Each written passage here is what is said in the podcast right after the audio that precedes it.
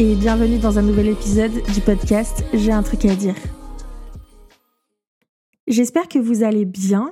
Aujourd'hui, je vais vous parler d'un de mes défauts.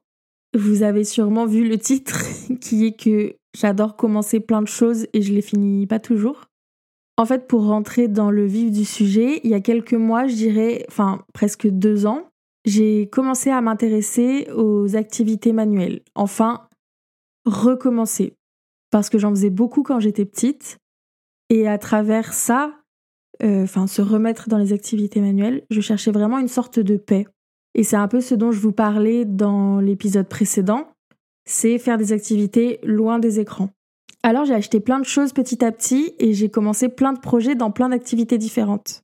J'ai commencé à faire des objets en argile autodurcissante. J'ai aussi fait de la peinture, des colliers de perles, des bracelets et aussi des broderies. Et globalement, à chaque fois que j'ai commencé un projet, je l'ai fini, mais parfois avec beaucoup de temps entre les différentes étapes de réalisation. Par exemple, j'ai fait un porte-encens en argile, je pense, euh, il y a quasiment dix mois, enfin en début d'année 2023. Et il est fini, hein. il est là, je le vois, mais je l'ai toujours pas verni.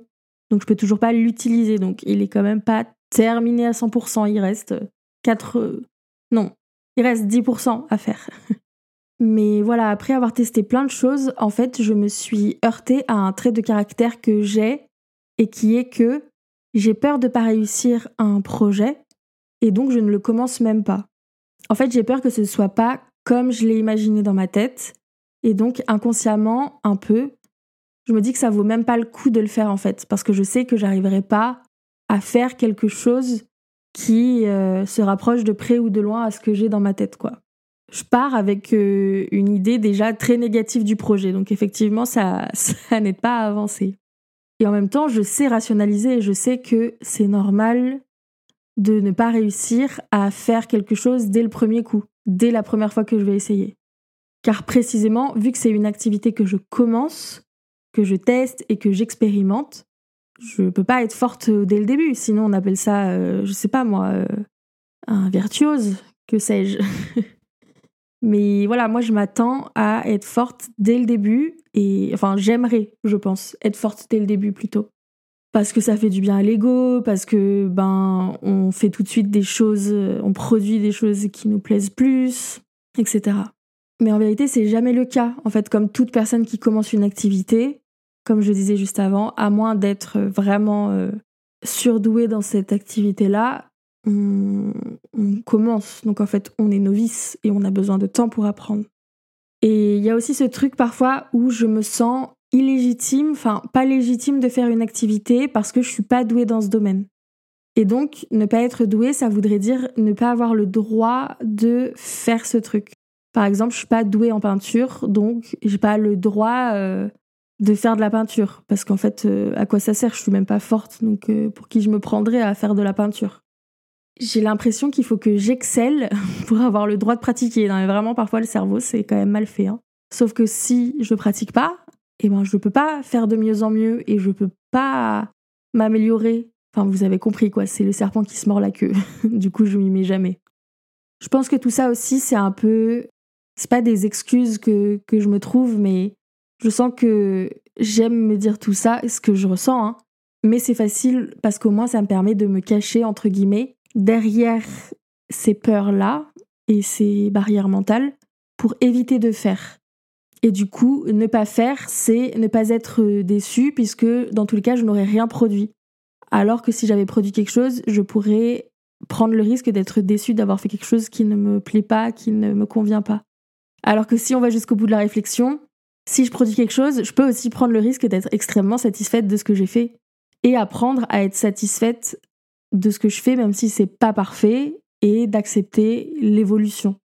Faire de plus en plus et voir euh, son niveau s'améliorer, des petits détails être de moins en moins bâclés, enfin voilà, faire des choses de mieux en mieux si on en a envie.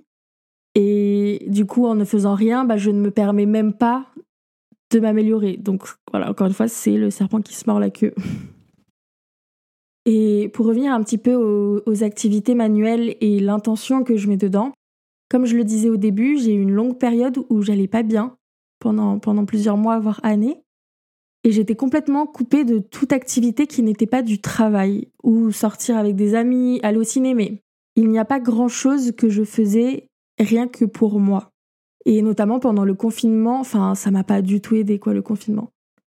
J'ai fait partie de ces personnes qui se sont enfermées dans le travail pour essayer de faire passer le temps à ce moment-là. D'ailleurs, j'ai fait un petit épuisement professionnel en sortant du, du premier confinement.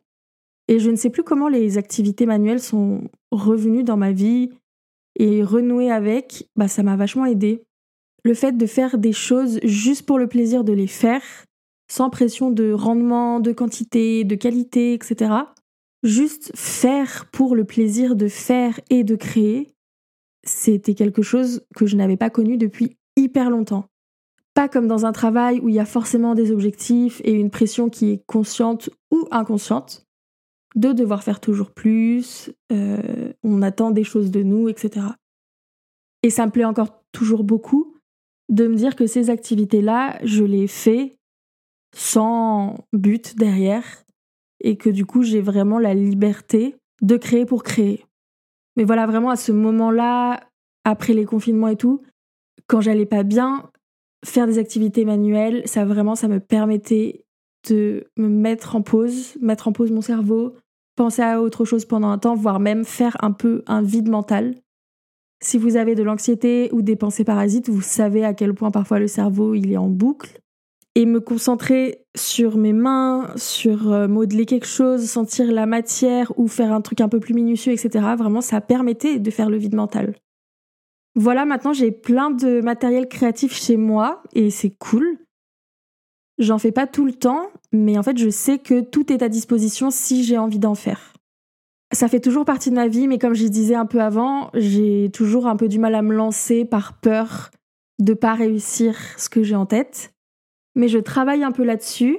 Et c'est vraiment mon intention de l'année prochaine, en fait, c'est de réussir à consacrer encore plus de temps à ces activités manuelles que j'aime et à me faire plaisir.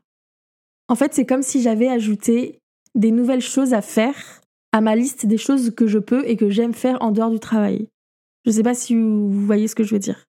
Mais avant, ce que j'aimais, enfin, ce que j'aimais faire en dehors du travail et ce que je pouvais faire, c'était bah, sortir voir des personnes, j'allais beaucoup au cinéma, regarder des séries, mais globalement, ma vie était plutôt pauvre en termes d'activités que je faisais juste pour moi.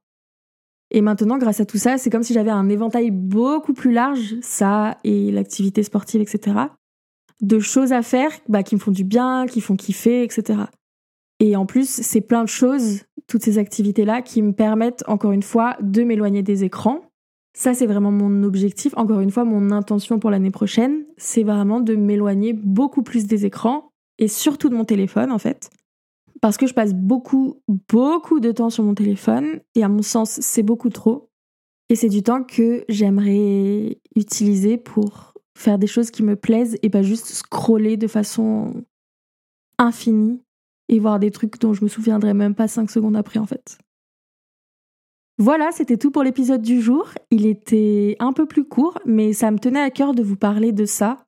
Du fait que c'est pas parce qu'on n'est pas super fort dans quelque chose qu'on n'a pas le droit de le faire.